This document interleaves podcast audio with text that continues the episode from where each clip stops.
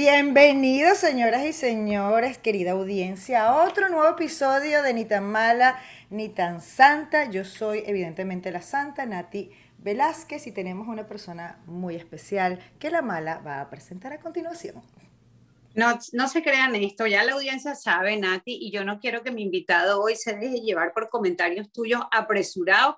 Ya verás, mi rey, que yo soy la santa beatificada de este programa. Mi nombre es Joy Amate. Bienvenidos nuevamente a otro episodio de Ni tan mala ni tan santa. Yo tengo el privilegio de presentar a nuestro invitado hoy y yo estoy sumamente emocionada porque de verdad prepararme para esta, esta entrevista me trajo unos recuerdos maravillosos que durante la entrevista voy a ir contando poco, no mucho, poco, pero voy a contar. Así que tenemos hoy nada más y nada menos que a un cantante, compositor y productor musical venezolano llamado Franco Bellomo. Así que, mi amor, un placer. Un, de verdad, un enorme placer tenerte aquí. O sea, estoy demasiado contenta. Gracias por aceptar nuestra invitación, mi amor. Gracias. Por favor, el placer, el placer es mío. Eh, yo tenía esa duda, ¿sabes? Yo, yo decía, ajá, pero ¿cuál es la mala y cuál es la santa? Mi rey. No, porque mi rey. Eh, tiende, tiende, a confundir, ¿oíste? No, tiende a confundir. Ve esta carita, ve esta carita, ve esta carita de santa. Es que ese, eso, eso es, lo que confunde. Eso es lo que confunde. Mira, Franco, uno, va llevando, inteligente. uno va aprendiendo, uno va aprendiendo en la vida, uno va teniendo experiencias a través de eso. ¡Oh, qué miedo me da este Esta entrevista pinta bien. Este señor ha rodado, ha rodado. Por eso, mira, es que tú no te puedes llevar por el empaque, porque uno nazca con una cara así de mala de novela. No, tiene nada que ver. Mala de novela, marica. Es lo mismo, tú puedes creer. De novela, Franco. Es que, eh, es que, mira, soy parte de esa experiencia. ¿Tú crees que esta cara, esta cara que tú ves acá, tiene, tiene, tiene algo de ángel a la vista de los demás? No, imposible. Yo cuando he actuado en películas siempre me ponen o de malandro, o de malo, de mafioso, de, sicario, pero, pero detrás de esta cara existe una cuchura toda, toda, Franco, tranquilita, Franco, ¿me entiendes? No, vale, Franco es de mi equipo. A, mí también. Yo estoy segura que si a mí me ponen a actuar, a mí jamás me van a poner el papel de la cachifa. Que pero se negra, pero si tú tienes, una cara de roba marido, marica, que no te la quita nadie. eres loca. Tenlo por seguro que Marimar no te van a poner. no, jamás. Y mira que a mí me sale el asumeche de lo más bien, chico. A mí, a, mí, a mí me pueden poner de eso. No, a mí me van a decir, es esperancita sí, por... de mala. Pero por dentro, yo soy una preciosura, un angelito, una cosita. Ay, no, por favor, de verdad. no, aparte, suavecita. aparte, aparte que uno, lo repito, uno a través de la experiencia va descubriendo cosas en la vida y esas personas que tienen cara de angelito son los peores. Son los peores presente. Yo, eh, vamos a cambiar de tema y vamos a, por favor, a pasar a ah, motores. Mira, yo, yo, yo, yo empecé la entrevista y, me siento como revivida.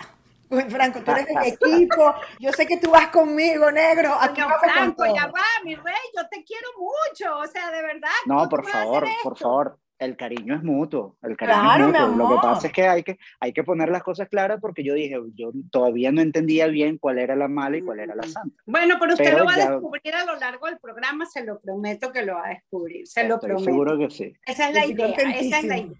Mira, pero, la, cuestión, la cuestión es que descubran de qué lado, de qué lado este, va, va el equilibrio mío, pues si es del mal no, no, es el no, Créame, créame que tenemos segmentos del programa realmente diseñados para eso, para revelarle su alma. Y ese es el trabajo de nosotros. Ah, que, ah, ah mira tú. Sí, esto es un trabajo en equipo. O sea, tú nos revelas a nosotros y nosotros te revelamos a ti porque, porque la verdad este programa, toda la audiencia, sobre todo la venezolana, sabe quién es Franco.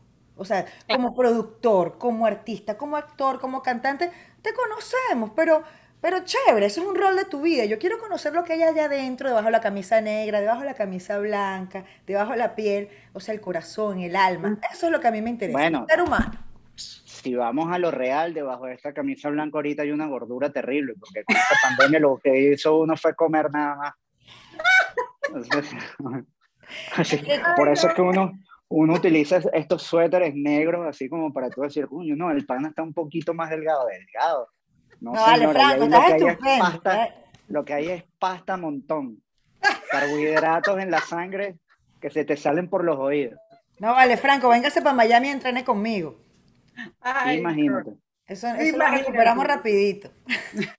Mira, pronto iré, muy pronto. Eh, ey, por cierto, lo que pasa es que no puedo decir nada, pero pronto voy a Miami. Hay una sorpresa bien chévere por allá. No, no tienes que decir. Nosotros no puedo, tenemos que esperar aquí. Pero no, bueno, pero petit comité. Bueno, tipo, tipo grupito de WhatsApp. Exacto. tipo grupito de WhatsApp y uno, y uno organiza todo, de aquí te recibiremos. Muy bien, muy bien, gracias. Mira, Franco, nosotros tenemos una, ya nosotros calentamos motores, pero tenemos una sección que es calentar motores para ver un poquito cómo reacciona la gente con cuatro preguntitas rápidas. Vamos a leer una frase y tú la completas. A ver. Ok, arranca Joy, por favor. A ver, cuando estoy despechado, escucho. Mira, este, suelo escuchar baladas, baladas italianas. Es que por ahí, oh. por, ahí, por ahí vi un meme que decía, cuando estés triste, escucha música triste, porque lo negativo, ¿cómo, es? Lo negativo con lo positivo se claro, Claro, se repele. Baladas italianas las amo, o sea, no sabes. pero eso es lo que pasa? Que desde pequeño, desde pequeño, eh, mi familia italiana, este, me acostumbraron a ver anualmente, teníamos una fecha para ver el Festival de San Remo. Para los que no saben, el Festival de San, sí, el Festival de San Remo en Italia es un festival que se ha hecho desde los años 50 eh, donde, y de ahí han salido los artistas más espectaculares de Italia. Eros Ramazzotti, Laura Pausini, etcétera, etcétera. Entonces, claro, durante toda mi vida estuve viviendo eso a regañadiente a veces porque sabes que uno tiene etapas en la vida, ¿no? Ah, es verdad. Eh, y, pero, pero sí, es parte, parte de, de, mi esencia. Tú sabes que a mí me encanta la música italiana y hoy precisamente eh, escuché reggaetón en italiano. Sí, claro, y trap. Tienes que escuchar el trap. Ah, Mira, el reggaetón en italiano, es más, le mandé la canción a Joy de una y le dije, escucha esto me encantó, me encantó. Y ahí eh, hay, una, hay un grupo que, que hay, de una película que se llama Riccione, que me encantó y bajé todo el soundtrack de la película en italiano, de verdad, me encantó. Ah, muy bien. Después te lo voy a compartir y me encanta Annalisa también. Tiene unas canciones bellísimas. Yo te las comparto porque yo soy, y yo, no soy italiana, pero yo tengo cierta debilidad, entonces me voy por esos lados. Bueno, fíjate, fíjate cómo son las cosas. Eh, en ese festival de San Remo, durante tantos años, siempre, siempre se destacaban era los baladistas, porque la idiosincrasia italiana está basada en, en el dramatismo. El, el, el, artista italiano es muy dramático. Bueno, la, cultura italiana es dramática. La cultura italiana es dramática totalmente. Pero el año pasado o antepasado, no, el antepasado, el Festival de San Remo lo ganó un trapero. Oh, un trapero italiano. Un trapero italiano, una cosa rarísima. El, Bad Bunny, el Bad Bunny de, no sé, milanés. Sí, un tipo, un tipo con, con, con, una semblanza de, de, tipo malo, de callejero, que oh hablaba del dinero y que no sé qué, que yo tengo dinero y tal. Y, y fue el que ganó el Festival de San Remo. Entonces, eso lo que demuestra es que las cosas van cambiando en la vida. radicalmente. Lo que me está diciendo del trap en italiano, ahorita estoy en shock. Si yo vengo todo el día escuchando reggaetón en italiano, imagínate tú que yo me, monto en el carro conmigo y le digo, mi amor, me escucha esto. Y me dice, mamá, ¿qué vaina es esta? Y yo, papi, reggaetón en, italiano hasta abajo dice Y el tipo, ¿ah? Y me quedé en shock ahora el trap, pero ese festival de San Remo tengo que, que revisarlo porque, porque la tendencia es tan grande en todas partes que Sí, claro. ¿Tú te imaginas los, a los japoneses, a los chinitos en, en reggaetón? Perreo, no, perreo, perreo, ya debe haber. ¿Ah? Ya debe no, haber. No puedo, claro. No debe puedo. Haber. Mi, mi negra, El... la segunda pregunta, por favor. Ay, verdad. Este, la oscuridad me produce. La oscuridad me produce. A mí me gusta la oscuridad, te digo. Me encanta la oscuridad no sé, es como, como más íntimo. Mm. Me- aparte que en la oscuridad uno puede aprovechar muchas cosas, ¿no? Te Entonces, inspira, la oscuridad te te- inspira. sumamente, sumamente inspirador. ¿Noctámbulo? gusta, sí. ¿Noctámbulo? Depende. Oh. Depende. No, esa es- no, no te pelo ni a la zurda, porque no te lo voy a preguntar más adelante. Exacto. Negrita, la otra. Ok, a ver, a ver, mi Franco. Eh, mi primer beso fue, Uy, a los... mm, tendría... Creo que fue en primer grado, ¿qué? Pero Prematuro, mi amor. te lo juro, te lo juro. Tenía una noviecita que estaba en tercero, en tercer Oh, grado. A mí me gustan mayores. Sí, tenía una noviecita que estaba en tercer grado. Tendría yo, no sé, no sé cuánto, no recuerdo. Ocho años, siete, Siete, por ahí. ocho, sí, por ahí. Fue, fue bien, fue bien extraño, pero, pero, Qué pero de, lindo. eso, de esas cosas, esas imágenes que nunca se borran, que tú No, dices, no ah, se me bueno, olvidó, sí, señor. el primer besito, pues. Ay, Imagínate qué tú. lindo, qué lindo. La última pregunta, Nat. Voy. No puedo dejar de reírme cuando.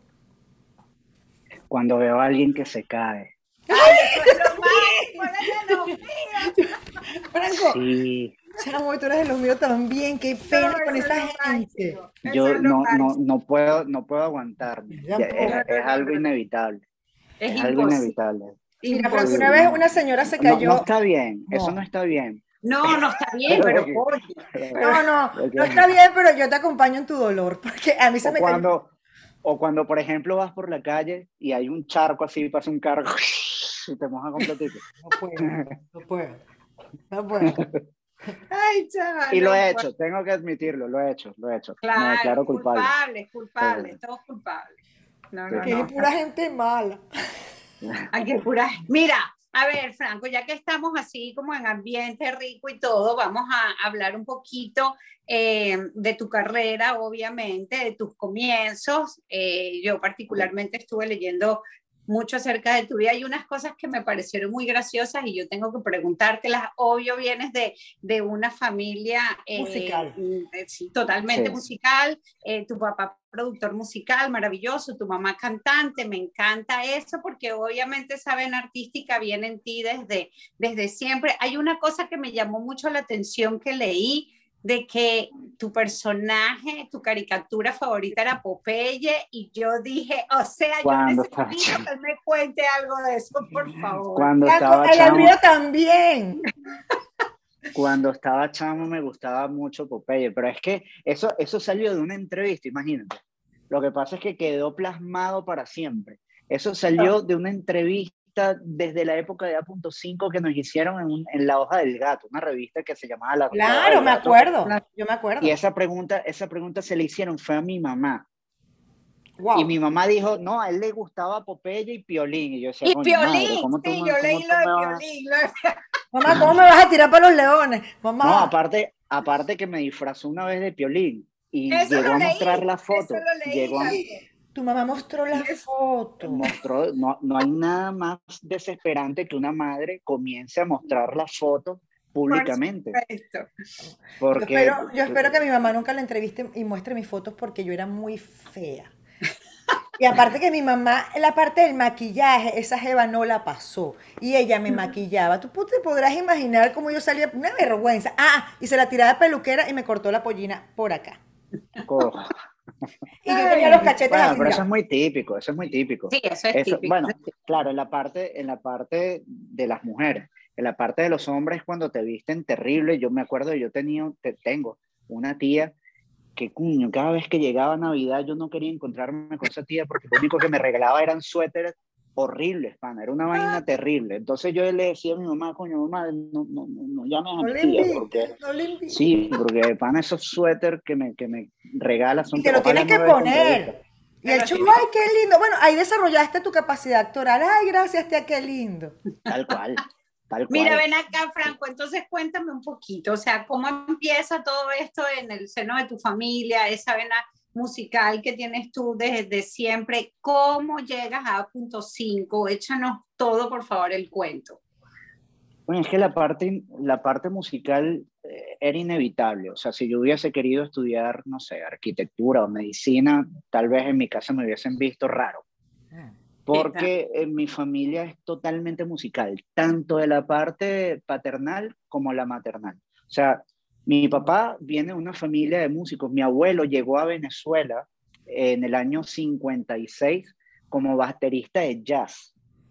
Eh, claro, escapando de toda la época que, por la que pasó Europa con la Segunda Guerra Mundial. Mi abuelo estuvo en la Segunda Guerra Mundial, pero él era músico y él se vino de Italia con unos amigos músicos. Mi papá siempre fue músico y cuando se vino a los 16 años a Venezuela, se vino también con un equipo, con un grupo de amigos que eran músicos. Ellos tenían una, una agrupación. Este, por, la, por la parte de mi mamá, todo el mundo. O sea, desde que yo tengo uso de razón, las parrandas, la, eh, la familia de mi mamá es margariteña. Entonces te imaginarás las parrandas margariteñas los fines de año eran una cosa del otro mundo. Entonces, era tíos, primos, eh, mi abuela con todas sus hermanas, poco de señoras que, que, sumaban más de 500 años, entonces todo el mundo cantaba, eh, todo el mundo era músico. Mi papá eh, tenía este grupo que se llamaba Los Kings y cuando ellos se formaron en Venezuela querían poner a una voz femenina y mi mamá en ese momento tenía, tenía 16 años. Una niñita. Entonces, incluyen a mi mamá, mi, papá perro loco, dijo, este es tremendo. Esta es la mía. Claro, qué culito era, es, mi mamá era un culito. Tiernito. Un culito. Sí, entonces nada, de ahí cuando nazco yo, pues a mí me cuenta mi mamá y tanto mi mamá como mi papá me cuenta que a mí me ponían a dormir en el bombo y la batería mientras ellos ensayaban. Entonces ya imaginarás, ya era parte de mí, parte estaba, en, estaba en tu ADN, estaba en, todo, en toda tu estructura de crianza. Pero fíjate que, aparte de que vienes de esa familia, has logrado grandes cosas cuando estuviste en A.5, después te separas, te unes en un dúo fantástico que nos enamoró a todas con Oscarcito.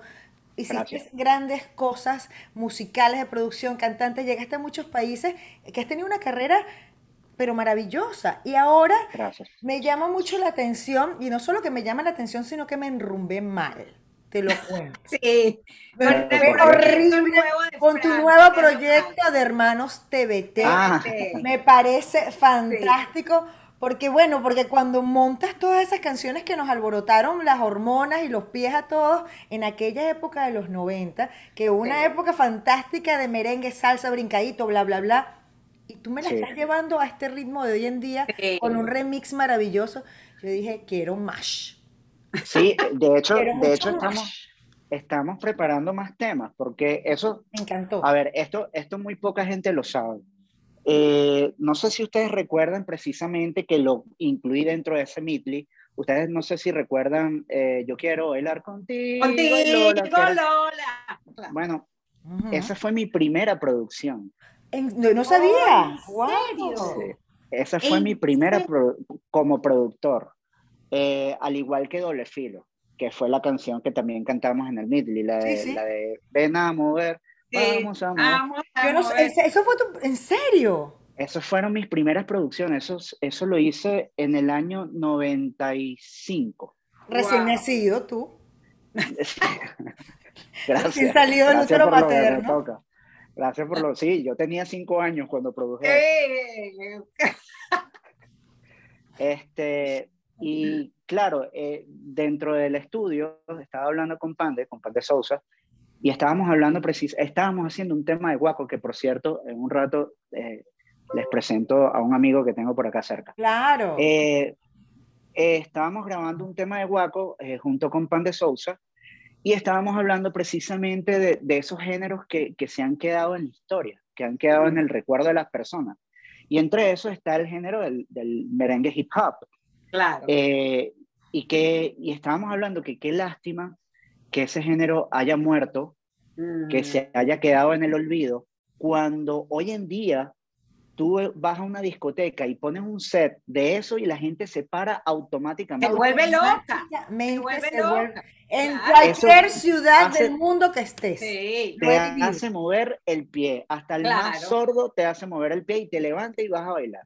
Entonces sí. dijimos, dijimos, qué lástima que, que, que haya sucedido eso cuando ha sido un género tan sabroso y, y que trajo tantos éxitos a nivel latinoamericano. Casualmente, a los pocos días muere Sandy, el de Sandy Papo. Sí, claro. Y coincidimos otra vez en el estudio, volvimos a caer en el tema y yo le dije a Pande, Pande, pero ven acá, estuve revisando en YouTube y tú puedes creer que no existe un cover ni, ni, un, ni, ni un tributo a ninguno de esos grupos. Y fue cuando se me encendió la chispa y le dije, vamos a hacerlo. Por aquí es. Pero vamos, pero vamos a hacerlo como experimento, o sea, tampoco es que sea un producto, ¿sabes? Bien encaminado y que lo vamos a promocionar y, y estamos buscando, no, no, no. Eso ha sido un experimento Pero para, no lo sabes. para, no para lo disfrutarlo sabes. nosotros, para disfrutarlo nosotros. Claro. Claro, la gran sorpresa fue que empezamos a mostrárselo a los panas y un pana que, que es director de video nos dijo, loco, a esto hay que hacerle un video. Nosotros, ah, bueno, dale, vamos a hacerlo. Enciende la cámara, fuimos a un estudio fotográfico de, un, de otro pana y enciende la cámara y vamos a vacilarnos esto y eso fue lo que salió. Y a la gente le ha encantado. A mí, me, gente le ha a, encantado. a mí me encantó, yo quedé espectacular. Lo que me faltó era que para que goce con Sandy, pa- porque Sí. yo me acuerdo. Y, Sí. y no lo tomes como, no sé, yo de aquí en Terepita como siempre, pero yo creo que eso puede, puede traer mucha cola, tiene, tiene mucho que explotar. Y además que Claro, hoy en día, además claro. que hoy en día hay, hay una, hay un enriquec- enriquecimiento musical maravilloso donde se están mezclando muchos ritmos, muchas fusiones. Sí. Mezclarlo ahorita, es- es- ese merengue, ese tecnomerengue que nos alborotó la, la vida, Por supuesto. con otro tipo supuesto. de tendencias musicales, a mí me parecería enriquecedor y enrumbador, así que Sí, vamos con todo, yo Es te que aparte, aparte que hemos enfocado el proyecto de una manera jocosa y, y quizás un poquito de comedia. ¿Por qué? Porque dentro de esta conversación que tuvimos Pandy y yo, eh, nos echamos a reír cuando dijimos, tú te imaginas, porque no sé si recuerdan que en la mayoría de estos temas, de estas canciones, siempre estaban los coros, estos coros agresivos que decían, ¡hey!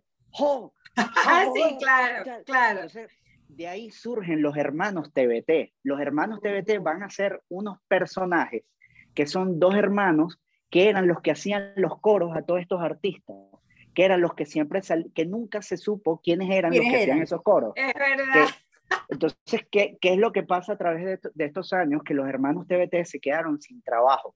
Ah, Es es por cierto. eso, es, es por eso que en el video salimos nosotros en traje haciendo esos, esos gritos y esos coros. Esos son los hermanos TBT. Ay, Y qué estos son-. Y esos son a los que ya estamos comenzando a, a darle forma A y- darle y, vamos forma. a seguirlo, lo vamos a seguir haciendo porque nos estamos vacilando mucho de eso. No, Ojo, esto, es totalmente, esto es totalmente paralelo a lo que es Franco como artista y a lo que es Juan de Sousa como artista. Por y te- te- les, tengo, les tengo una primicia. Con todo esto que sucedió, eh, con, con esto que hicimos, llegó a los oídos de, de la gente de, de Proyecto 1 y ahora resulta que Nelson Zapata, el de Proyecto 1, quiere grabar un tema con nosotros de Proyecto 1. Bueno. No te creo. Entonces Ay, ¡Qué yo- ya, emoción! ya, lo estoy, ya lo estoy preparando, ya lo estoy preparando porque él va a cantar con nosotros un tema de Proyecto 1 y por ahí va la cosa. La Imagínate idea- cuánta gente te va a llegar así, porque es que Es que esa es mi Sí. idea. La Es- idea es es, poder maravilloso. de alguna manera, de alguna manera poder rescatar ese género. Eso, Entonces- eh, eso- a eso iba, Franco, porque hoy por hoy sí hay una fusión de ritmos y todo lo que tú quieras, pero la verdad es que lo predominante sabemos que es el reggaetón, que es el Sí, tema claro. del rap y todas esas cosas, y particularmente el merengue es algo que se ha olvidado y es así. Sí, sí, sí, sí, sí. Se ha olvidado mucho y rescatarlo de esta manera a mí me parece algo espectacular, fantástico. No, y, que, y, y es que la idea, la idea sería genial si empezara a unirse artistas de otros géneros. Exacto. Este, que, pudiera, que pudiera unirse, no sé, un baladista o que de repente podamos hacer un tema de las chicas del campo con, no sé, con Karina Me muero, claro. Eso sería claro, genial. claro. Sí, pero el mismo genial, reggaetón claro. con tecnomerengue, con una balada, porque hoy en día hay mucho crecimiento y aparte que artísticamente a mí me parece súper positivo para los artistas, que antes era yo voy yo con yo Exacto. y compito contigo y contigo. Ahorita no, ahorita es una fusión de que yo tengo este talento, vamos a hacer algo juntos. Entonces se limaron muchas asperezas en pro de un enriquecimiento musical que a mí me parece Totalmente. fantástico. Y que sabes que había que reinventarse, o sea, ese tema de estar como bien limitado tampoco ayudaba. Tú como artista no puedes estar limitado de esa manera y hoy por hoy la gente se está reinventando y a mí me parece estas fusiones maravillosas, la verdad. Claro. Bueno, yo todo, yo, bueno, ya, ya por la historia que les conté, este, mi historia, mi, mi vida ha sido, eh, eh, yo me he convertido en un melómano desde que tengo uso de razón. Entonces Claro. yo no, trato, trato de no, de no limitarme musicalmente, porque la Claro. música, la música es genérica, la música, la música, tú puedes convertir una balada en un reggaetón, o, o puedes, yo por ejemplo, sí, pues, sí, pues, ahorita, Sí puede. por ahí- Ahí te están diciendo, está- no sé yo. No, porque es que aquí hay un hater fuerte. Oh, Pero ¿De ya ¿De reggaetón? ¿En serio? De reggaetón. Sí, sí, sí. sí. Ah, no No, vale. Ven para, le acá, ven para acá A para ver, que vean. mire. Este señor va a ser un hater del reggaetón. Hola, ¿qué tal? ¿Cómo están? Diego, Hola. Hola. Diego de Hola, Guaco. Hola, ah, hola Diego, ¿cómo estás? Nosotros entrevistamos a Luis Fernando, Di- a Luis Fer. A Luis Ah, ya Fernando, no a Luis Fernando lo pusimos aquí a sudar. Luis Fer estuvo aquí con eh, No nosotros. Ay, Diego, que nosotros entrevistamos a Luis Fer. Fernando, te cuento, nos cantó, Ok. nos enamoró, pero a Luis Fer lo entrevistamos.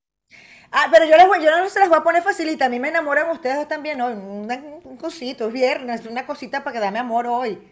Algo Ah, viernes vale. en la noche, tú sabes, un romantiqueo, una cuestión. Bueno, es que precisamente, precisamente Es estoy en casa de. Diego porque hoy, hoy Diego va a cantar con otro gran amigo que se llama Gales, no sé si lo conocen, No. es un chamo que tiene un talentazo increíble, canta y, y toca instrumentos, pero de manera extraordinaria. Y ellos están haciendo también un proyecto de baladas, precisamente, eh, Lindo. donde están, donde están cantando éxitos de esos que cortavenas, que tú los escuchas y inmediatamente te conectan. Entonces me están invitando a cantar. Ya la semana pasada eh, me- tuve, tuve el gran honor de poder cantar con ellos. Y hoy, hoy, hoy me, están, me están invitando de nuevo y de aquí nos vamos para la rumba, de aquí nos vamos para allá. ¡Ay, qué Ay, Lo que, rico! Yo que quiero. lo que estamos haciendo es, es cantar canciones de A.5 que a todos nos marcaron Claro. y estamos como que haciéndole tributo a todas esas baladas que nos dedicaron, que dedicamos nosotros cuando estábamos en colegio, universidad. Por eso Ah. le digo que no es posible hacer un reggaetón en balada, no, no se puede. Mira, Diego, yo te voy a presentar a Sí, mi hermana. se puede, se puede. O sea, tú sabes que mi hermana, ella dice que es la presidenta del club contra el reggaetón. ¿En No le serio? gusta. Preséntamela. Ya te lo, yo te voy a mandar el teléfono. Mi hermana hoy, entonces nosotros tenemos una, una, una costumbre de hermanas. Una disputa. no, Ah. no, escucha esta canción y por WhatsApp nos estamos mandando canciones todo el tiempo. Escúchate esta, no sé qué. Y ella me dice, yo me niego a escuchar reggaetón, no sé qué. Yo le mando la tóxica hoy. Y la tipa me dice, coño, vale, me gustó. Pero no se lo digas a nadie, porque yo tengo una reputación como presidenta del club contra reggaetón. Pero te la voy a presentar porque ella me dice que yo soy muy niche. Y yo le digo, pero es que yo escucho todo tipo No, de no, música. no, para nada. Fíjate, yo, bueno, Franco sabe que yo no me niego. Hay cosas que me gustan, hay cosas que no. Como todo. Pero nosotros, nosotros estamos haciendo esto realmente porque cuando, cuando tú buscas a alguien que vaya a, pues, a cantarte o a tu cumpleaños o a, o a un bautizo o a tu reunión, siempre, o sea, lo que más consiguen, eh, sobre todo en esta época, son eh, agrupaciones urbanas o proyectos urbanos. No, no, hay, no, hay, no, hay, no hay nadie a, a que le puedas pedir de esa gente que va para tu fiesta una canción de Sin Bandera o de Camila o, o Ay, no, de no, Vita. no, claro. Entonces, nosotros, como eso era lo que hacíamos en reuniones, parrillas, nos desahogábamos, mira, saca ahí la guitarra y vamos a cantar un rato. Ay, qué sabroso. Qué Entonces lo, lo llevamos ya a este, a este proyecto que en verdad no se le puede llamar proyecto como tal, es como un invento de gozadera y, Es un de- experimento y de también. drenar. Es un experimento, desahogo, un desahogo desahogo. musical. Pero es que tú sabes que de los desahogos, de los experimentos, de la gozadera, de las Siempre cosas que a ti te hacen feliz, de las cosas que tú No. haces para ser feliz, salen las mejores cosas. Sí, las mejores. También, Mira, pero ya va, aprovechando que están los dos ahí, ¿y será que pueden cantar un pedacitico de Acurrúcame la vida, por favor? Se Ah, caramba.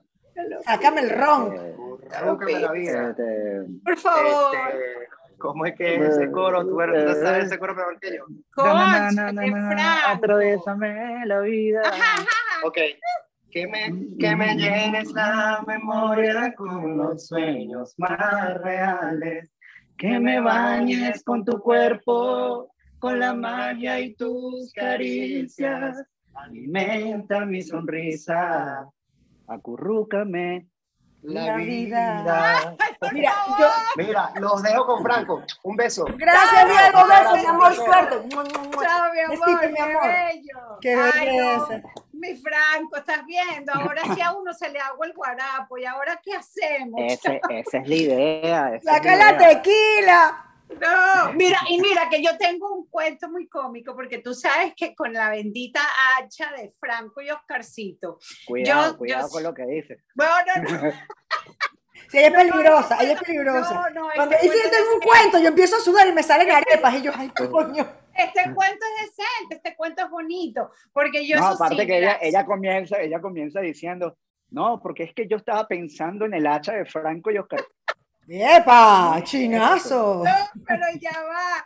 Tú sabes que yo así, bueno, siempre bajitica, bajitica, bajitica. Yo vivía metida en el estadio, Franco. Y no hay cosa, o sea, para mí el hacha es estar en el estadio, en el en cualquier juego del Caracas y empezar a sonar el hacha cada vez que salía el pelotero. O sea, es una vaina que te lo juro que yo escucho el hacha y yo me siento en el estadio universitario, chamo. Bueno, Te imagínate, si eso lo sientes tú, imagínate cuál fue la sensación de uno cuando nosotros cantamos el himno como Franco y Oscarcito tres veces en el estadio. Y en una de esas fue la final de Caracas Magallanes, No. que fue el año, fue el año donde estaba eh, Castillo, que en paz Castillo. descanse, Ajá. este, que él fue quien, quien, quien adoptó el tema del hacha. Del hacha. Y tanto así que él quedó en, en la vida deportiva como este, el hacha Castillo, El hacha Castillo es verdad. ¿ok? Eh, y nosotros lo conocimos a él y él nos echó el cuento, nos dijo que él llegaba de grandes ligas, que había escuchado el tema en la radio, que le había encantado, que sabía que estaba pegado y que él por cuestiones de cábala, él pidió que se la pusieran, que se la pusieran cada vez que iba a batear y casualmente ese año quedó champion bate. Wow. Este, y él dice que él, él adoptó ese tema por eso. Entonces, claro, cuando nosotros nos invitan a cantar el himno, nosotros cantamos el himno, pero ya en el juego, cuando él se montaba en el bate, bateaba y llegaba a una base que él separaba y él hacía Hacía lo del hacha, así, y sentías el estadio completo parado cantando el hacha y todo el mundo haciendo así, eso te hago el guarapo. Sí, Eso no, te es que yo te digo, o sea, yo escucho el hacha y yo me transporto a, a en el- a sentada en, en el estadio universitario, universitario con el whisky en la mano viendo el bendito juego, chamo. No, no, pero, pero imagínate tú, grandes vivencias. Y una pregunta, Franco. ah, tenemos los hermanos TBT, que tú le dices un experimento o una gozadera. ¿Tienes otro, otro sueño u otra cosa que hacer con Diego que me parece divino y que me muero de la envidia porque yo quiero estar ahí escuchándolos con la guitarra y, y llorar? Y yo les sirvo la tequila y todo lo que ustedes quieran. Pero ahorita, Franco, como, como artista completo que eres, ¿qué estás haciendo tú? ¿Qué, ¿Para dónde vas tú ahorita? Mira, eh, aquí nos vamos a poner un poquito serio, entre comillas. Yo en el año 2014, yo me fui a México y me fui un poco decepcionado, tengo que, tengo que eh, eh, admitirlo, tengo que confesarlo. Yo me fui un poco decepcionado del ambiente artístico en Venezuela por todo lo que estaba ocurriendo en aquel momento. Aparte venía, venía cargado con la polémica de la separación de Oscar, entonces todo fue como muy engorroso, eh, que yo tomo la decisión de irme a vivir a México. Estando en México, eh, vi, viví, viví eh, otra, otra vida totalmente distinta, totalmente distinta, Comencé, comenzando desde cero, este, trabajando dentro del medio artístico, pero ya detrás del escenario, este, trabajé, trabajé como productor general en, en, los, en varios primeras filas, no sé si saben los que son los primeras filas, que son estos conciertos de los artistas en privado, con público privado, y luego eso lo, lo, Sí, lo como, pasa. como lo llamaban antes los unplug. Los Lo- hombros. ajá, entonces, este, yo he estado disfrutando mucho esa etapa en México, pero había algo que, que me faltaba y no sabía qué era, porque yo había guindado, mi traje de artista lo había guindado y me había olvidado de eso. Yo dije, no quiero saber más nada de la música, ojo, de la música como artista, no Como- como claro. productor. Ajá, claro. Este, aparte, aparte, yo dije, bueno, ya no tengo, ya no tengo 15 años ni estaba, ¿sabes? Ni, ni quería, ni tenía intenciones de querer competir dentro de un mercado actual, pero algo me hacía falta. Sucede lo del terremoto en México claro. y me afectó, me afectó muchísimo. O sea, yo pasé por, si- por esa situación que fue bien delicada. Extremo estrés al máximo. extremo, extremo. O sea, tanto así que te estoy diciendo que estuve, estuve a punto de irme para el otro lado por, por, por el terremoto. Pero eso es otro, otro, otro día les cuento esa, esa historia. La cuestión está en que eh, me, llama, me llaman de Miami y me dicen que va a haber un festival donde van a estar la gran mayoría de los artistas venezolanos y me invitan a cantar en el festival junto con Oscar. Y yo dije, bueno, hablen con Oscar, si él está de acuerdo y quiere hacerlo, pues encantado, chévere. Este, además que ya había pasado tanto tiempo que yo dije, sería, me, me alimentaría eh, el espíritu poderme montar en el escenario de nuevo con él. Y eso Claro. se dio. Qué bueno. Y fueron tantas cosas que viví en ese viaje, este, que recuerdo, recuerdo que do- dos, tres días antes de ese festival, eh, me llama Oscar por video y me dice, mira con quién estoy. Y estaba con, con Ángel de A.5 y con Keyen de A.5. Y yo un- tenía años que no sabía de ellos. Eh, nosotros perdimos comunicación, no porque estábamos molestos, sino que cada quien Sí, siguió su, su claro, rumbo cada quien su rumbo. que plantean en ese momento el que podamos cantar uno o dos temas de A.5 en ese concierto. Wow. Wow, qué bien. Y yo digo, fascinado, yo encantado de la vida. Llego a Miami ¿Qué fue y? No, aquí estoy, aquí estoy. llego, llego a Miami y cuando estoy en el lobby del hotel, hay una niñita que sale corriendo y me abraza y me dice, bendición, tío Franco. Ah, Y yo, "Verga, ya va, yo esta chama no la conozco, no sé, no tengo ni idea de quién es. Y volteo la mirada y veo a la esposa de Keyen y digo, "Ah, la hija de Keyen. Entonces, claro, ahí fue cuando yo dije, eh, este, si esta niña me está llamando tío, es porque ay, Keyen Se lo, Eh, se lo eh, enseñó. Le se lo dices, enseñó. claro. Entonces, claro, yo le dije a la esposa, ¿dónde está Keyen? Necesito hablar con él, porque no, o sea, quizás esto no lo sabe mucho, pero yo con Keyen no me la llevaba muy bien dentro, dentro de A.5. Entonces, no, no coincidíamos en cuanto a personalidad. Mm. Entonces, yo, yo le digo a la esposa, ¿dónde está Keyen? Y me dice, está en la habitación. Y yo, vamos a subir. Y le toco la puerta y cuando el chamo me abre, me, ¿sabes? Se queda así y me dice, ¿qué más? Y le digo, no seas pendejo, chico, ¿cómo que qué más? Ah, acá, dame un abrazo. Claro. Y sabes cuando sientes ese abrazo de hermano que te, que te hacía falta. Qué bello. Y justamente en ese momento, luego, luego llegó Oscar, luego llegó Ángel y nos encerramos en la habitación. Primero duramos, el show era, nosotros cantábamos, creo que era como a las, como a la una de la mañana, algo así cantábamos nosotros. Y tuvimos desde las 7 de la noche hasta casi la una de la mañana hablando paja, pero de Qué una manera rico. increíble Qué rico. reviviendo todas las historias de A.5 y llega el momento en que cada uno se tiene que ir a su habitación a arreglarse porque viene una de las productoras y nos dice, muchachos, está cantando, no me acuerdo quién estaba cantando, luego vienen ustedes. Ah, bueno, perfecto, chévere. Ahí ya va. Ahora se fue. Ya que se- no, es que se me está acabando la pila. Enchúfese. La batería, la, la pila, todo, que palabra viejo, la pila. Eso es muy de viejo. No, mentira. Pero está bien, está bien. La pila, Está es verdad. Este, Los celulares anteriores. no hay, no hay donde conectar. Bueno, no importa. Diego, pero Si no- si grito no. Aquí sí. Ah, bueno, no importa. Seguimos hablando. Mira, dile a Diego que lo quiero, que mi hijo se llama Diego como él también. Mira, que, que el hijo de ella también se llama Diego. Ah, dile que le mando un abrazo y un beso. No tendrá el apellido de La Vega, ¿no? No, Velázquez. Ah, García Velázquez. Diego. La Vega. Ay. Mira, entonces, este, nada, yo voy a mi, a mi habitación, me echo un baño.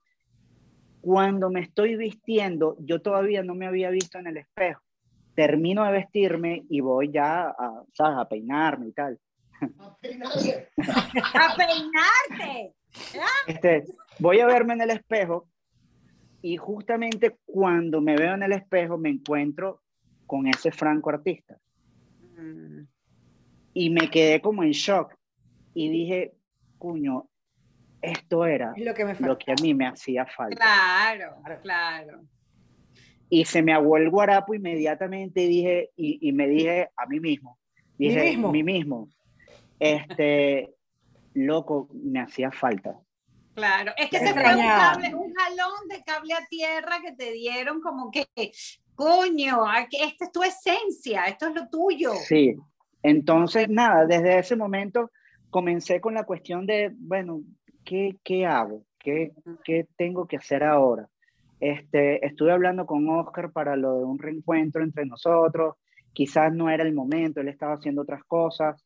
Este, se me ocurrió la idea de hacer un documental y contar la historia de A.5, pero no la historia de los artistas A.5, sino de lo que pasó después con Ah. A.5. El to be continue, ¿no? Exacto, de qué pasó muy con la vida de nosotros. Y comencé a hacer eso y tuve que regresar a Venezuela. Y ese fue otro, otro golpe, este, Bajo. otro golpe, no bajo, sino otro golpe al espíritu, porque yo me fui de aquí decepcionado. Yo dije, yo no quiero volver a Venezuela. Claro. Pero Venezuela, siempre, y lo he dicho en, en otras entrevistas, Venezuela para mí es como la novia tóxica, ¿sabes? Esa, esa, cuño, la carajita que tú dices, "Verga, no quiero saber nada de No ella, pero la ves y dices, "Ay", Y no la puedes Ay. Y dejar. se te caen los no la pantaloncitos. Sí, sí, tal sí. cual. Entonces, nada, llegué a Venezuela y dije, no, yo voy a durar do- dos semanas aquí. Ya tengo tres años acá. ¿Qué tal? Entonces, pero acá empecé otra vez a hacer las producciones, se sumó lo, del año- lo que sucedió el año pasado, lo de la cuarentena, este, y dije, ay, qué, qué fastidio otra vez todo esto. Pero se me oc- em- surgió la, la idea de volver a hacer temas y estoy con eso. Estoy haciendo un tema con Alberto de A.5, este que está quedando muy bueno, está quedando de verdad que está quedando muy bueno. Y estoy ahí activándome otra vez. Pero bueno. Voy, voy a Miami porque hay una cuestión en Miami que no, no puedo decir nada. Calladito, Este. calladito. No, para no, que además que se te- nada más, nada más al grupito de WhatsApp, nada más. Sí, al sí, sí. grupito de Nada WhatsApp. más al grupito. Y- Mira, Nati, pero tú sabes que hemos tenido unas revelaciones de alma muy lindas. Eres muy lindas de lindo. Franco, y de verdad, Gracias. este Y eso señor, que no me afeité, y eso que no me afeité hoy. este hace señor falta, es un mi amor. peluchito, este Porque- señor es un porque peluchito. Este es un peluchito muy- porque, porque habla desde el corazón y cuando, No, cuando habla desde el corazón se siente. Y eso, Sí, es una belleza. Este señor es una belleza, pero ¿sabes qué? Tenemos que entrar a la parte del bingo erótico bailable, mi rey. ¿Usted en algún Wow, momento ¿cómo es fue a algún bingo Mira, se asustó. bailable? Esito, se me asustó el hombre. No vale, es una Es cosa que- normalita. Es que, es que ya el bingo asusta. Si le pone, si le agrega la palabra erótico, es un, un Bueno, pero es bailable. Entonces usted se va a sentir como en confianza. Ok, a ver. ¿Cómo Pero es como, como nos revelamos el alma sin ciertas preguntas, yo solamente para revelar tu alma, para como estar claro, no, yo me sé, no, no te voy a preguntar porque yo sé que tú eres Capricornio el 7 Él de es enero. Capricornio, Ok. él es del 7 de enero. El Cap- 7 de Del 7 enero, entonces no, no hace falta tu pregunta, porque ya lo tenemos, que son preguntas para revelar el alma, porque para, nosotros somos muy astrológicas. Ah, caramba. Ok. Ah, Ah, caramba, sí señor. Es que yo nunca, yo con eso de la astrología nunca he pegado una.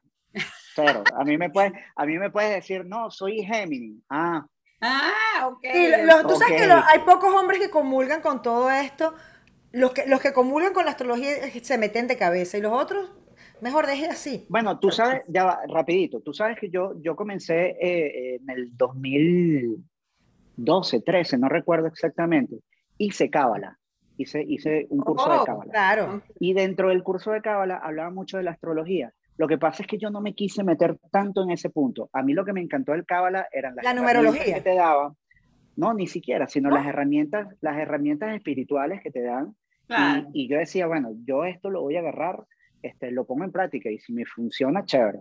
Buenísimo. Pero sí sé, sí sé que manejaban muy bien la astrología y de hecho había una señora que siempre me decía, Franco, para, para hacerte la carta astrológica, Claro. pero nunca, de verdad, nunca Ah. logré. No, la cábala maneja muchísimas cosas y, la- y la parte de cuando maneja la numerología es fantástica. Hay un libro que yo le recomiendo a todos que es parte de la cábala enfocada a las relaciones de pareja y se llama en español Claro. Dios usa lápiz labial. Y es un libro fantástico, no para leerlo de, de punta a punta, sino es un libro que lo tienes que ir digiriendo por capítulo y te habla un poco bajo los conceptos de la cábala, de lo que es el, el, el Bessel, que es el recibidor y el, y el, y el que da la energía, cómo debería llevarse eso y se los recomiendo a todos aquí de, de gratis.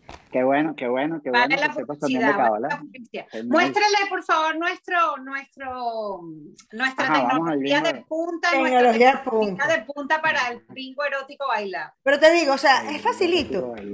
Tú cálmate, cálmate, tigre, que me pongo mis lentes porque me pongo mala. No, mentira. Este, bolita que Así es, salga, yo soy la, yo soy la, yo- pero es por los lentes. Pero Fra- Franco me entiende que es pura fachada. En, realidad, puro corazón, cuando él hablaba de todo lo que hizo, yo de vaina hecho el moco. Pero bueno, viste, Franquito. No, bolita que salga, leo el número y lo tenemos en un teleprompter también de última, ochentoso total. Muy bien, Una- muy bien. Somos de esa época. Claro, Claro, vale, unas tipas clásicas. una gente old school, old school Total. total. Entonces voy con la primera bolita que yo siempre. Ah, ves, ya se me cayó la primera bolita. Porque Cuidado. yo tengo una bolita que me sube y me Esta va. Esta señora, esta señora no es buena tajando bolas. ya veo. Yo me voy a quedar callada. Porque voy a, yo voy a decir una barbaridad. Cállese, que estamos con el señor invitado. Aparte que todo se presta, mira, se le cayó la bola al piso, entonces tienes que recoger la bola. o sea, no, no, ahí, ahí hay tela para Léeme cortar. la bola, pásame la bola y Sí. por ahí nos vamos con la Ya, ay, espérate, que se me ocurrió una barbaridad. eh, Agárrame la bola. Sí. Léeme la bola y, y- y ahora, bueno, la bolita. Ok, vamos con la I-22 y empieza yo y porque yo no puedo. Ok, y 22, mi rey, mi franco amado. ¿Dominante o sumiso? Verga, ¿cómo hace uno para colocarse en el centro? Mm, Porque, porque no, no, no, no creo ser dominante, aunque dicen que soy muy terco. Este, pero no me considero dominante y mucho menos sumiso. Ok. Ah, no sé, no sé. Puede que- ser dominante para algunas cosas, sumiso para otras. Y en el sexo, dominante, sí, tengo que admitirlo. No, ok. Tengo que admitirlo. y en el sexo eres dominante. Sí, hay, hay personas Sí, que, eso hay es. personas que fluctúan de uno en otro. Sí. Ah. Mira, mira, mira, me está entrando los Oh, demonios. mira, mira, mira, se le puso la cara de malo. Mm. ¡Epa! ¡Epa! Puso la cara de malo. Oye, es que sexo sin nalgada, sexo sin nalgada es ilegal. Esa vaina no sirve. Totalmente. Eso no deberían, no deberían, no deberían. Esa vaina no es de prohibir. Dios, para el sexo sin nalgada, Claro. señores, de nalgada, pácata, si no, no sirve. Con un buen, con un buen alón de. ¿Cómo de no? Compadre, Claro, usted es de mi claro. equipo. Sí, estamos, estamos hablando del mismo idioma. Hablamos del mismo idioma. Lo que pasa es que la gente se pone que, ay, una nalgada. eso". No, chicos, no, no. Aparte estamos en redes sociales. Que, qué sabroso es poder hablar en redes sociales de lo que te dé la Eso es verdad, gracias a Dios, gracias a Dios estamos sí, en sí, sí. YouTube, en Instagram, Sí. en todas esas plataformas. Coño, digo, en esa época de punto 5 que uno te invitaban a un canal de televisión y tú con, Uy, con qué el estrés. así de- con el buche lleno de querer decir tantas cosas y no, ay, qué, qué lindo. No, chico, qué lindo un carajo. eso es- No, pero Dale. es que sabes que sin ir muy lejos, nos han entrevistado en programas de radio desde Caracas y todo el tiempo es, acuérdense que aquí no se puede decir las cosas, aquí no se Sí. puede decir no qué, y nosotras, uh, uh, uh, Haciendo, Bueno, tú sabes- tú sabes la que aplico yo, tú sabes la que aplico yo en, en, en los, en los medios convencionales ahora. Yo les digo, señores, ustedes me disculpen, pero yo soy demasiado grosero. Ustedes tengan, tengan, eh, tomen en cuenta si deben o no invitarme. Porque yo soy grosero y, y soy muy, no tengo filtro, entonces... Yo tampoco, o sea, no. Es un tema, nosotros también tenemos la boca sucia y cuesta, es que cuesta una bola callarse. Sí. Entonces por radio, Antonio Vasco cuando nos entrevistó, yo le decía a ella, mira, malparida, que no se te salga una barbaridad, porque a mí se me va a salir una barbaridad después de ti, porque yo te voy a contestar, o sea, yo no me puedo quedar callada. Y yo haciendo mm, meditación, tomando té. No, y cuando nos invitó Canache, no, casi me Ah, muero. yo no, no, decía, pero, pero ya va, pero Canacho no tiene moral para hablar No, de censura. Pero en Radio Nacional sí, en Radio Nacional sí. Muy bien portado, la- en la radio es muy bien portado. En Voy a ir para su programa y lo voy a chalequear, le voy a hacer bullying hasta que no aguante y tenga que decir algo. No, pero te digo una cosa, nosotras nos portamos como unas princesas, yo me sentí orgullosa de las dos como que Bien. Muy bien. no la cagamos, no la cagamos. No, no la cagamos, no la cagamos. Mira, A ver, Ajá. tengo la bolita y es la B3 y me toca a mí. O sea, ¿eres gritón o calladito? No soy gritón para nada. Soy más En bien, el sexo. más bien. Bingo erótico. Ah, ah, ok. Bingo Ah, es que, Es es el que pico todo, erótico, todo es en torno rey, al sexo. erótico. claro. Ah, ok. Este. no sé, le iba a preguntar a mi novia, pero me da pena decirle porque hay gente aquí. Mira, este. ¿Qué dice ella? Yo, ¿Soy gritón o calladito? Ah, Depende, depende del momento, depende, Depende, del momento. Mejor le preguntemos a los vecinos, marica, no a las novias. Exacto. Yo creo que la pregunta tiene que ser para los vecinos, no para Ay, uno. no, yo no quiero hablar de vecinos, por favor. No, pero es que es que todo, es que es verdad, es que mira, a ver, vamos vamos a aclarar algo y ustedes tienen que estar claras de eso también. El sexo el sexo es como la música. Tú tienes que tener momentos donde manejes este Decibeles. Eh, sí, es, es como, o sea, la temática del sexo es así, tienes que llevarlo suavecito, luego, luego te vas a un clímax un poco más arriba, este, luego vuelves a bajar, Eso es van los cariñitos. tienes Como, que como una canción. Como una Es canción. Como una canción. Pero tú sabes que es como Tienes una que manejar canción. matices, tienes que darle matices. Eso, matices. Pero a veces- Porque, porque si lo haces, si lo haces todo llevado a, la- a- a lo radical, entonces no lo vas a disfrutar tampoco. Porque imagínate una vaina, ¡ah! ¡ay, puño! Y dale, y te, te voy a voltear No. y te, tiro. No, no, tampoco así. pues. Hay que, hay que mantener el roller coaster, ¿no? Ay, Y tampoco así de que, ay, No, y tampoco entonces- así una cosa, un amor, una cosita. no. Bueno, pero, pero hay polvitos de amor que son chéveres. A mí me da pena, estoy- hablando con pena porque estoy en casa ajena y aquí está la mamá de Diego. Ay, qué pena con la señora. Que conste, conste, conste que son ellas y el programa se llama Ni, ni, ni tan mala, ni, No, no, no, que- ni que tan yo, yo solamente leo la bolita. Yo leo la bolita, es culpa de ella. Yo, pendeja. Yo. Ay, coño. Lee, lee las otras dos rápido que A Franco ver. tiene arepas. Ay, Dios mío, ya me puse, ya me puse otra vez arepas. las me salieron arepas, coño. Ya, ya estoy Ok, la, la, la próxima, ay, la bolita se me puso, la puse aquí y la perdí por tu culpa. Pero marica, Se te perdió la bola. Ah. Ay, Ver que se le las bolas, no las atajas. Esos son mensajes, esos son mensajes del universo con el tema de las bolas. Yo tengo que echarme unos Sí. ramazos. Sí. Ok, la pregunta es, la bola, es que volví a agarrar la I-22, ya te la pregunté. No, ya. No Volviste a agarrar la bola equivocada. No, marica, o sea, no puede ser. Coño, Siempre me- agarrando la misma bola, huevona. Por eso es que te pasan las vainas que te pasan. No, chica, ya voy con la, aquí está, ¿ves? I-23. ¿A quién le toca? A ver, Ajá. a ver, ¿qué te causa morbo?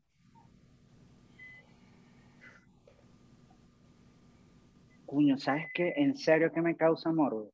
Ajá. Una mujer, una mujer que me seduzca. Bueno, en este Oh. caso mi novia. En este caso mi novia, pero pero, pero, pero me encanta, me encanta una mujer seductora. Ojo, y seductora no solamente la parte eh, banal, la parte física, sino Mm. una mujer que logre seducirte con, con intelecto. Me parece Oh, genial, me parece súper excitante. Eso De está verdad, de verdad me, me parece, me parece súper excitante eso. Es que, es que el mayor órgano sexual es el cerebro. El cerebro, sí, Tal señor. cual. El mayor órgano A sexual. mí, es- a mí una, eso lo dije, lo dije en un programa y me chalequearon por eso, pero es, es que es verdad. O sea, o sea, es que de ahí surge todo. todo. Claro. De ahí surge, de ahí surge Claro. el, el- la manera en cómo te conectas con la otra persona, Total. este, sabiendo, sabiendo qué puedes hablar incluso en la cama con Sí, persona. señor. Son- Sí. son muchas es divino cosas. en la cama tener la confianza plena con tu pareja para hablar cualquier cosa. o sea, los límites no existen. Exactamente. Porque en el sexo el, el único límite se pone cuando a una persona no le gusta algo y tú tienes que respetar sus límites o viceversa. Pero del resto es, si Sí, estamos de acuerdo, señor, todo es permitido. Es así. Estoy de acuerdo Como debe ser. Que no me venga con... No, no, sí, sí, sí. Mira, tengo la bolita, no se me cayó. Y La con la última. 26. Me toca a mí. Tres palabras claves para definir el buen sexo. Ajá, ajá, ajá. Nalgadas, Me gusta, me gusta, me gusta. este, Ay, coño. Bueno, qué pena con la mamá de Diego, vale. Chamo. Sí. Dígalo, dígalo, Yo me quiero morir con la mamá de Diego. Estoy sudando, en serio, estoy sudando porque Tiene arepa, marica. Tiene arepa. no, es que tú sabes qué pregunta me acaban de hacer y que tres palabras que definen el buen sexo. Y tú respondes nalgadas, o sea, tú tampoco estás colaborando. El carajo, nalgada, jalón de pelo. Ese es bueno, fíjate. comprensión y amor. Ay, ay. No, ¿qué vale, pero entonces no. no, que- ¿Qué que ya- dijo? ¿Qué dijo? Diego, ¿Qué dijo? Diego y que, y que comprensión, no chicos. qué No vale, comprensión. Mira, nalgada. Número uno, nalgada. Usted me disculpa. ¿ah? Chama, qué pena con la señora. Ay, señora. No, está bien, pero. pero... Coño, mira, la, la mamá de Diego acaba de decir que lo de las, las nalgadas está bien. No me lo quiero imaginar. Señora, aplauso de pie. ¡Bravo! ¡Diego! ¡Bravo! Esto se acaba de salir de control porque ahora tengo una imagen en mi cabeza. Tu mamá. y entonces yo no sé si yo no sé si voy a poder cantar a punto 5 esta noche. Yo creo que ahora sí voy a cantar reggaetón. Ahora Hasta abajo, Diego, hasta abajo. Hoy, hoy Diego canta una canción de Bad Bunny. Hoy- hoy- seguro. hoy. Si tu, no, si tu novio no te mama, culo. Por favor, y lo grabas y nos los mandas, porque eso es, es- Mira, es un pero momento. ya va. O sea, histórico. Diego va a decir comprensión y su mamá va a decir nalgada, marica. O sea, ¿qué Sí, algo es que- está es- pasando? Es que eso fue lo que pasó. Él dijo, no, comprensión, porque tienes que comprender. Y la mamá salió de la cocina, pero es que lo de las nalgadas está bien. Coño, vale, yo quiero a esa señora, señora, yo le voy a también. Vamos a entrevistar a la mamá de Diego. Yo no quiero entrevistar a Diego. No, Diego está, Diego está Ya, muy pavoso. Ya sabemos que va a ser sumamente interesante eh, hacerle una entrevista a la mamá de Diego. Oh, sí. Sí, muy, mucho. No a Diego, porque Diego te va a soltar eso, el romanticismo. Ay, la no, no, no, Diego La no. mamá Diego de Diego. bueno. No, yo quiero a Diego, pero es bueno. ¿Cómo fue su, cómo fue su, su juventud? Eso es- Maravillosa. Tal como fui concebido. Sí, cómo fue concebido, porque eso. No, ya va, pero, pero Diego no puede estar cerca porque no queremos que se nos mate el muchacho. Ese carajo hay que darle ahorita un- algo, por pobrecito, un No, tilo. no, no, no, no, Señora, no, hágale no, un tilo no. a Diego. Mira, Mira, bueno, ya no, va. ya va. Porque- Nalgada, la nalgada. Ajá, nalgada, Faltan dos. Faltan dos. Este, comparto lo que dijo Diego en serio, porque me parece, me parece este, una clave perfecta tener música. Música, vamos a, vamos a ponerle Oh, sí, música. señor. Sí, Música, sí, música. señor. Una carpetica musical. Una Claro. carpeta. Te la Les tengo, voy a pasar- güey, Te la tengo. Yo Ajá. tengo mi, mi, mi playlist. Ah, Ah, muy Por bien. supuesto, Qué por supuesto. Maravilloso. Ajá, Este, nalgada. música, ajá, nalgada. El playlist y. Puño oral. Esa es otra palabra. Franco es de los nuestros, marica. Franco es de los nuestros. Sí, Oral. totalmente. O sea, Sí, el Y sexo mutuo, oral. ojo. Ah, Mutuo, claro, No, claro. claro. Pero por supuesto. Que Y te diga. Este Uh. señor es, este señor una bellezura, chico. No, Franco, Te lo yo digo soy sinceramente. Franco, Franco. Franco. Mira, con las nalgadas, Mira, la carpeta mira. musical y el oral, te ganaste el cielo. Ya. Por, por algo, por algo tengo, tengo una, una imagen presidencial. No. No, claro, si nosotros estamos hablando con el señor, transmitiendo desde la Casa Blanca, el señor Franco Claro, Bellomo. Marica, ojalá todos los presidentes, marica, del mundo ah, pensaran como el señor Franco, ¿ah? A Nalgada, lo mejor lo hacen, a lo mejor lo hacen. Lo que pasa es que el mundo está dirigido por el protocolo y eso tiene que cambiar y está cambiando, Ya, y está ya. cambiando. El Está protocolo bueno. se Gracias a tiene que Dios. acabar. Está bueno ya. Sí, está bueno ya. Y a la mamá de Diego me le mando un beso. Y a Diego, coño, me le Señora, le están mandando un beso. Que quieren entrevistarla. No, la vamos a entrevistar. Ya, Es una Diego. Y a Diego me le pones a- hoy un, un reggaetón hasta abajo, pero para que Sí, la pegue. un reggaetón puyúo que Puyúo. me lo ponga maluco, que maluco, no, que me, me lo deje no- maluco. no me voy a quedar tranquilo hasta que Diego cante un tema de Bad Bunny. Yes, yes. O sea, Yes. Se van a acordar de mí. Pero hay opciones.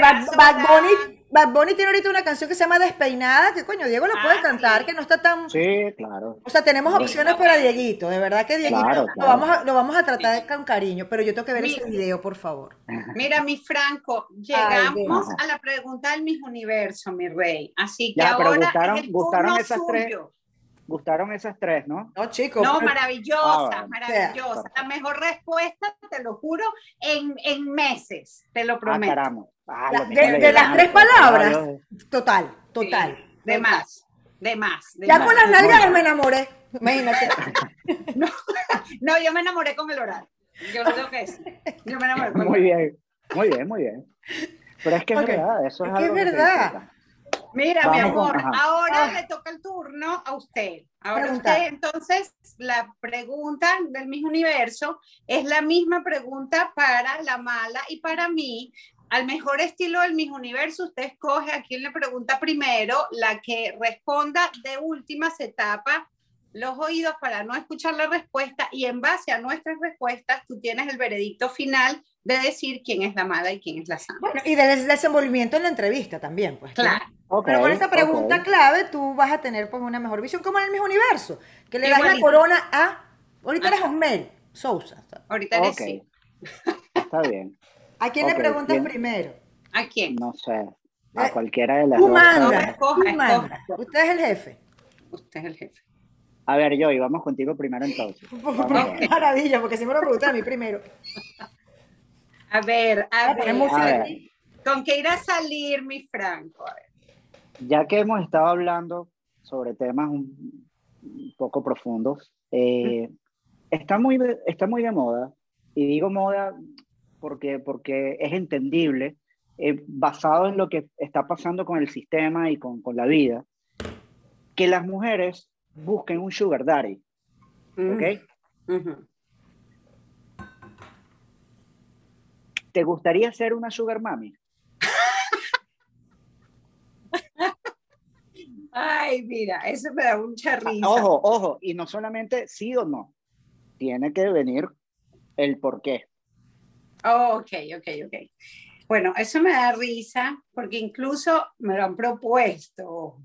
Ah, Pero sí, pero, pero no, negro, le, le cuento que no, no entro en eso, la verdad que no entro en eso. Y fíjate que, fíjate que el tema de, de los mayores no se me da mucho, este, más tiendo a, a ir hacia los menorcitos, pero, Ah, entonces, entonces pu- pudiera ser. pero ya va, pero ya va, Ok. ya va, ya va, ya va, hasta ahí.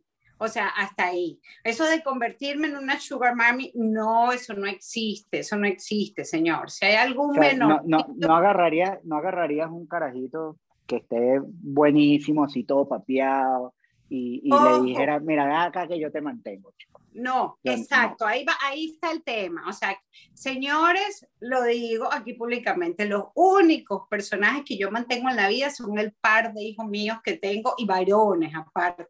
Pero de resto, yo no mantengo a nadie, mi rey. O sea, a nadie. Si hay un muchachito por ahí pagando, créame que soy capaz de clavarle el colmillo, por supuesto que sí, pero jamás, jamás, jamás de mantenerlo. No, no, señor. No, señor, porque sabe que Y si es, me- y si es de ese, si es de esos chamos que te bofetea moralmente y te pone patas para arriba y dice, no, este es el tipo, y no, dice, mira, así. no, Ok, ne- te- se lo juro. No, no, no estoy dispuesta a mantener a nadie porque yo demasiado me he partido el lomo, coño. Para, para No, no, no, no voy a venir a mantener a nadie por mucho que me volteen como una media y me pongan a tragar sábana. No, señor. No, señor. No mantengo a nadie.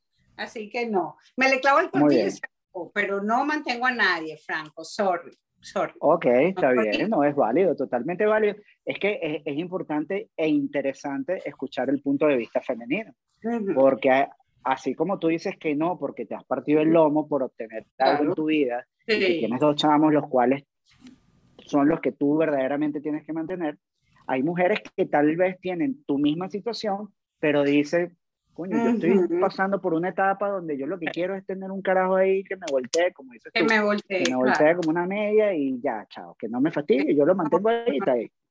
Muy bien, está bien, un buen punto de vista. Ok, Vamos a ver qué dice la perversa, la perversa. Vamos a ver. Negra. A ver, ¿dónde está? ¿Está por ahí? Ay, Dios mío. A mí esta, esta parte del programa como que me estresa. yo no sé con qué me van a salir. Entonces tú dices... A ver, mi Fran, toda tuya. Ok, lo mismo, lo mismo que le dije a Joy. hoy en día, hoy en día está o se escucha eh, mucho sobre los sugar daddy, ¿cierto? ¿Por qué? Porque, bueno, porque el sistema ha hecho que muchas mujeres, que, que hoy en día hay muchas mujeres hermosísimas, eh, van por el camino fácil de conseguir a alguien que las mantenga. Ok. ¿Te convertirías tú en una sugar mommy? ¿Y, y por qué? Tanto no como sí. Desarrolla tu respuesta. El por qué. Exacto desarrolla tu respuesta. Mira, sí, evidentemente hay una, una moda con el tema de los sugar daddies, em, empezando a responder tu, tu, pregunta, que a mí no me gusta ni, ni, estoy de acuerdo con eso porque a mí me parece prostitución.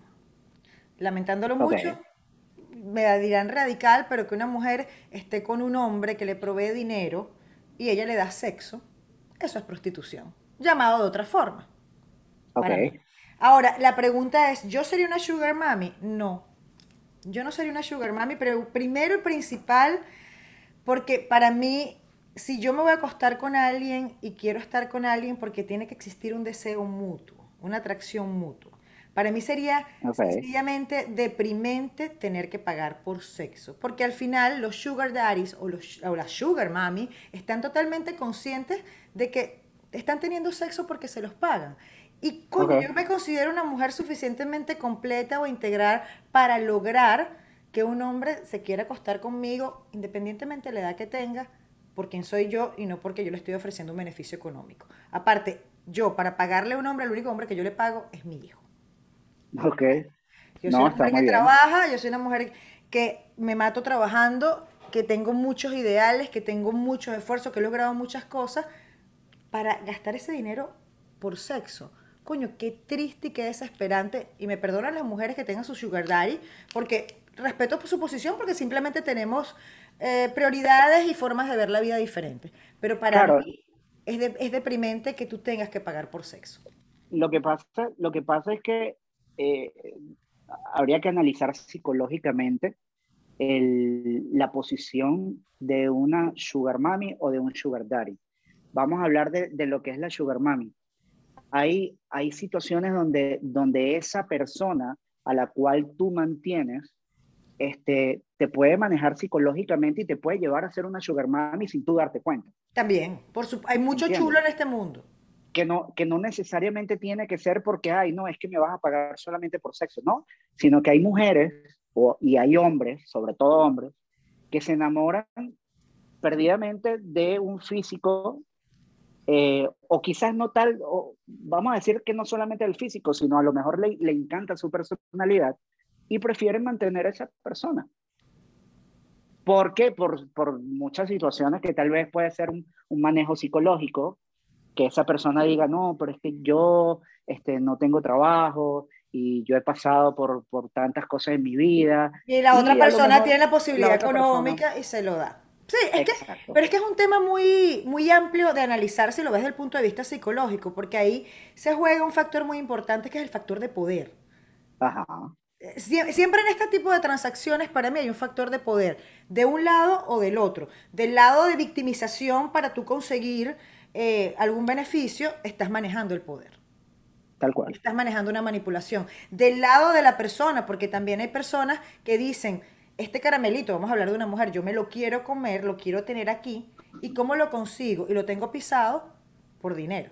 Por dinero. Entonces claro. también estás manejando el poder. De ambos lados siempre es una negociación de poder donde está bien definido dependiendo quién lo va a manejar y quién no.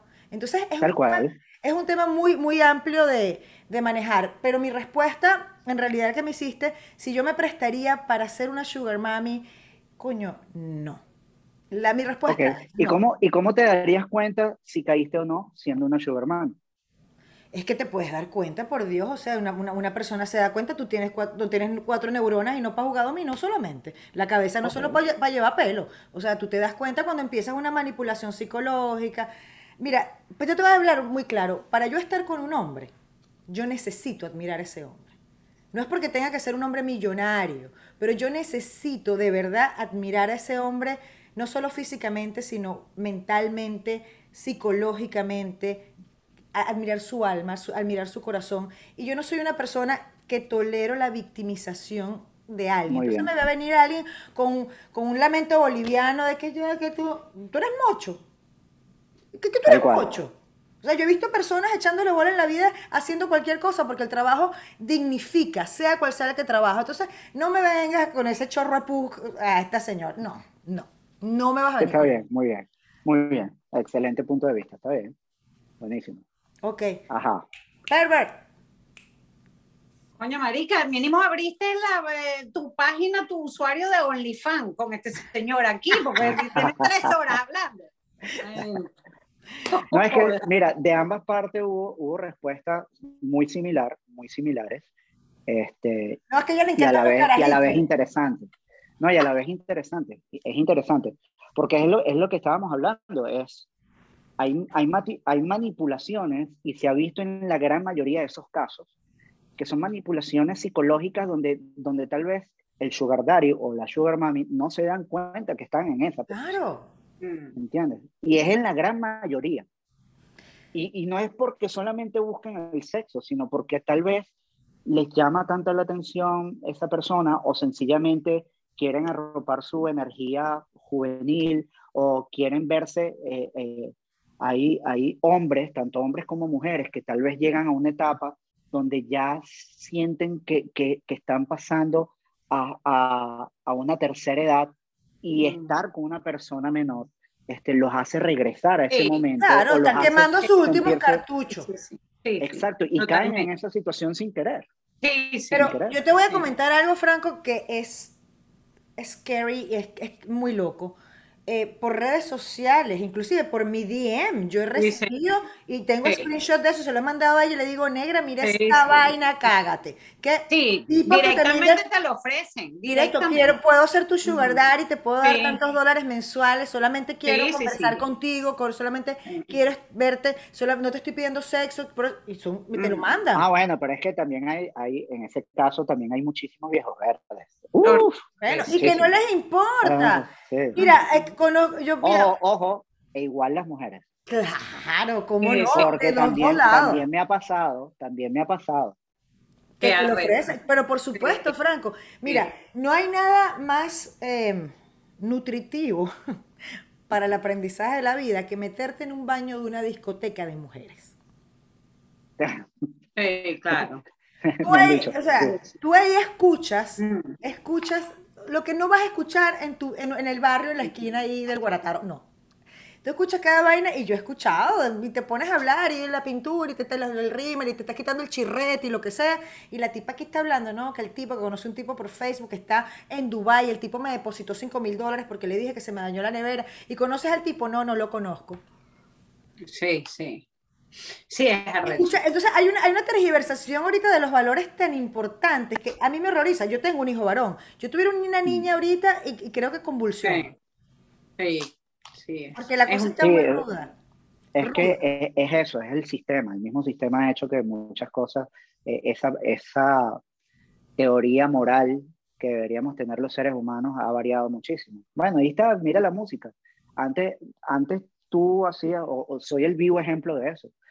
Vengo de una agrupación donde hacíamos temas románticos, hablábamos con metáforas, hablábamos del romanticismo y, y mira lo que está pasando hoy en día con la música. Entonces, hay muchas cosas que han variado y que, ojo, que hay que ir adaptándose sin Total, perder tu esencia, Exacto. sin perder tu, tu, tu moralidad, sin No, perder tu, tienes que, claro, tu integridad. Tu integridad Sí. como persona, pero por supuesto te in- influye. Bueno, imagínate tú como un adolescente, tú le estás explicando ahorita la cancioncita que si tu novia no te mama el culo. O sea, o sea, vamos a hablar claro. O sea, tú, mi hijo me dijo, Ojo, mamá, ojo, ojo, que eso no quiere decir que no se que no, no vale, eso está muy Claro, bien, claro, eso no tiene claro. nada de malo. No Pero- tiene nada, pero... Pero el, el Pero mundo ahorita es rudo, pero ahorita el mundo no es coherente. Sí, Y yo me refiero a que tienes una canción que la cantan niños, adolescentes, que sale públicamente en todas las emisoras, en los premios de música, bla, bla, bla, si tu novia no te mama el culo. Y Disney saca figuras públicas como Peter Pan, Y como Dumbo, Pepe como. Pew, para yo amaba a Pepe Le Pew. Entonces, coño, tú me dices, ah, es que el tipo, el Pepe Le Pew es cito, es cito, es un acosador. Pero si tu Sí. novia te mama el culo, lo puedes decir mundo. No, esa no, sí. Ya Sí, va. sí. No, no, no, es que... Seamos eh, coherentes, por favor. Esa, esa doble moralidad que tú dices, bueno, o es chicha o Ujú. es limonada, o sea, deciden. Sí. O sea, ¿qué quieren? ¿Quieren de verdad hablarle al- a, la vida, al mundo, a, la- a la- a las personas como realmente somos? Entonces dejen el protocolo. O sea, Ujú. si vamos a hablar, si vamos a hablar de eso, coño, ya estamos entrando en temas profundos, pero si vamos a culpar, vámonos, de, de hecho, vámonos al Vaticano. Vamos a comenzar Claro. por ahí. No, empecemos por Eh, ahí. Empecemos Eh, por o ahí. sea, ¿Entiendes? y- Entonces, Y de ahí nos van a matar porque esto es tela para cortar con el. o sea, es que Pero es es duro. que, es que imagínate tú, ahí rodó todo el mundo. O sea, ahí Tal rodó cual. todo el mundo. Ay, eso, es un espanto, de verdad. Pero bueno, es que está bien, llegó- está bien yo- los yo puntos quiero, de Yo vista, quiero el tema de la genial. coronación, mi rey. Yo quiero que usted nos corone quién es la mala, quién es la santa. Yo tengo aquí lista ya mi corona, mi corona. Ah, pero es que yo tengo que tomar la decisión de quién es Ah, la bueno, es la claro. Pero claro. Ah, coño. Este, ver, que me la ponen difícil. Ay, Fran. No, pero, no, pero, pero es que Tú digo, puedes, tú puedes. a ver, mira, soy de las personas, y esto se lo digo yo a mis amigos, a mi novia, a mi familia, a todo el mundo, que yo no creo ni en, ni en la maldad Ni en la ni en, ni en la bondad. O sea, yo, yo creo fielmente en que la vida es un yin yang. Existe lo blanco y existe lo negro. Todos tenemos un poco de malo, todos tenemos un poco de bueno. Todos Así tenemos un poco de malo y todos tenemos un poco de santo. Menos Joy que tiene más de mala, pero está, igual la queremos. Ah, bueno, ya el equilibrio se lo das tú a tu vida, pero ahí está, mira, un ejemplo, por, eh, un ejemplo es Pablo Escobar. A Pablo así. Escobar lo amaban, Es pero verdad. mira, todo, pero mira todo el daño que hizo. Claro. ¿Verdad?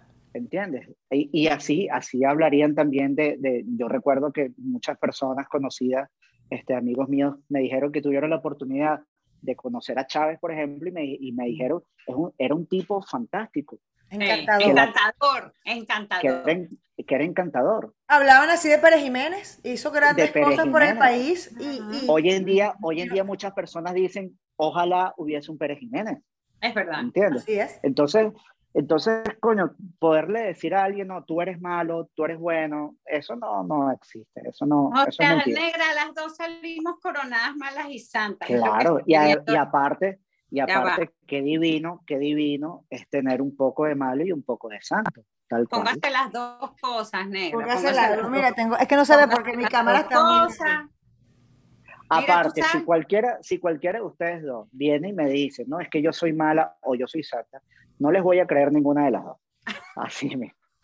O sea, ni que me digas Mira. que eres mala, ni que me digas que eres santa. No, nosotros no cuento. decimos mentiros, no somos Pero mentiros. te, te cuento que David Comedia la semana pasada me fichó de mala a mí. ¿Tú puedes creerlo? Con toda la No razón del mundo. No puede ser. No, no sé puede- qué habrá pasado con David No. Comedia en ese momento. Yo sí sé lo que pasó, No, no. pero es que ella se, ella se puso un poquito cochambrosita. No, pero es que fue la pregunta de él, chama. No fue mi culpa. No Mira, fue mi ella, culpa. ella, ella, ella está traumatizada, lo único que habla todo el día es que David la llamó mala. Eres mala. Deja, deja, deja así, deja así, negrita. Y a, ti te, y, a ti, y a ti te dijeron que eres la santa, que tampoco lo creo. Cojones. Coño, Franco, Pero- no, pero es que- para los leones. Pero, pero es que es verdad, si yo les pregunto a ustedes sinceramente, ¿qué te consideras? ¿Mala o santa? Las Ahí está, ¿ves? No, no saben contestar porque, Nos verdad, jodiste.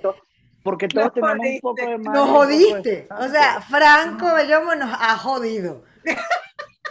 Nos, nos ha jodido, tío. Coño, marica, nos lanzó el hacha. Yo sabía que ese señor tenía el hacha escondida. No, yo sabía. Ve, Ese, ese es un tipo de, de comentario de alguien que no es muy santo tampoco. Es que, no, es que las dos, es que las dos somos, pero lo que pasa es que a veces ella es más mala, a veces yo soy más mala, y ay, chico, pero es que una cosita La vida, la vida es así.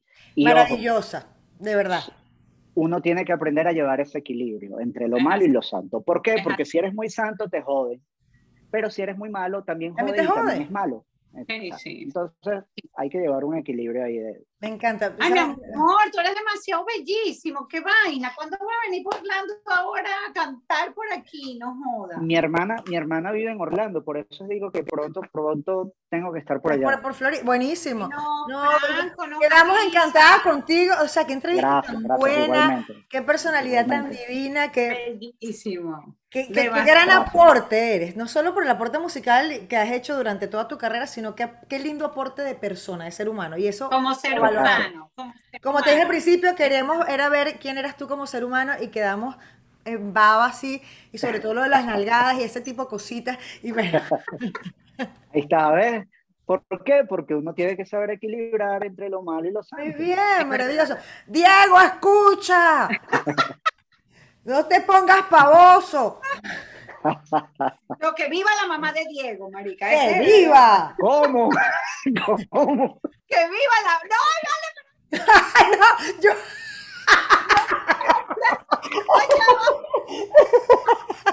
Coño, tenía que decir tu barbaridad. Oye, ce- cerraste con broche de oro, güey. Cerraste con broche de oro. No, No, no digas más nada no porque puedo. lo vas a terminar de aplastar. No, vale, no. sorry, sorry. Ay, Ay, me duele la barriga. Yo a mí, No porque puedo. ella siempre pone la torta al final del programa.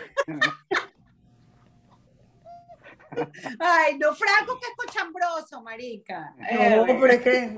No, bueno. Un aplauso, un aplauso por la mamá de Diego. Mi Diego que no se me ponga pavoso. Y usted, Aplausos de pie, por favor, aplausos de pie. tú no vuelvas a decir nada que empiece por M. Coño, Cállese, cállese. es que ella Dios siempre, mío. ella siempre rueda, brother. O sea, con ella no se. Ay, un besito enorme. Gracias, Franco, igualmente te para ustedes. Mil gracias por esta entrevista, Franco. Espero verte cuando estés por acá, por nuestras tierras de. Florida, Miami, Orlando. Si llegas a Or- a Orlando y no vas a Miami, me dices, yo subo y me quedo en casa de esta a mi riesgo. Eh, Vamos, vamos. Claro que sí. encantado y te traes a Diego y lo ponemos a bailar hasta abajo. Hasta abajo. claro que sí. Pero claro Muchísimas que sí. gracias.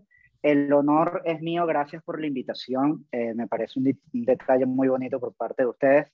Gracias por el apoyo. Gracias por hacerme recordar tantas cosas. Gracias por también sacar de mí esa parte mala y esa parte santa. Este, me, me encanta este tipo de, de, de conversaciones. Así que todo el éxito, les deseo todo el éxito del mundo. Muchas y nos gracias. vemos muy pronto. Amén, mi amor. Gracias, un beso vamos. enorme, un beso. Gracias por acurrucarnos la vida. Gracias a ustedes. No, gracias a ti, mi Franco. Muchos éxitos. Yo a ti te hace. Y nos vamos. ¡Mua! Chao, mi amor. Chao. Chao.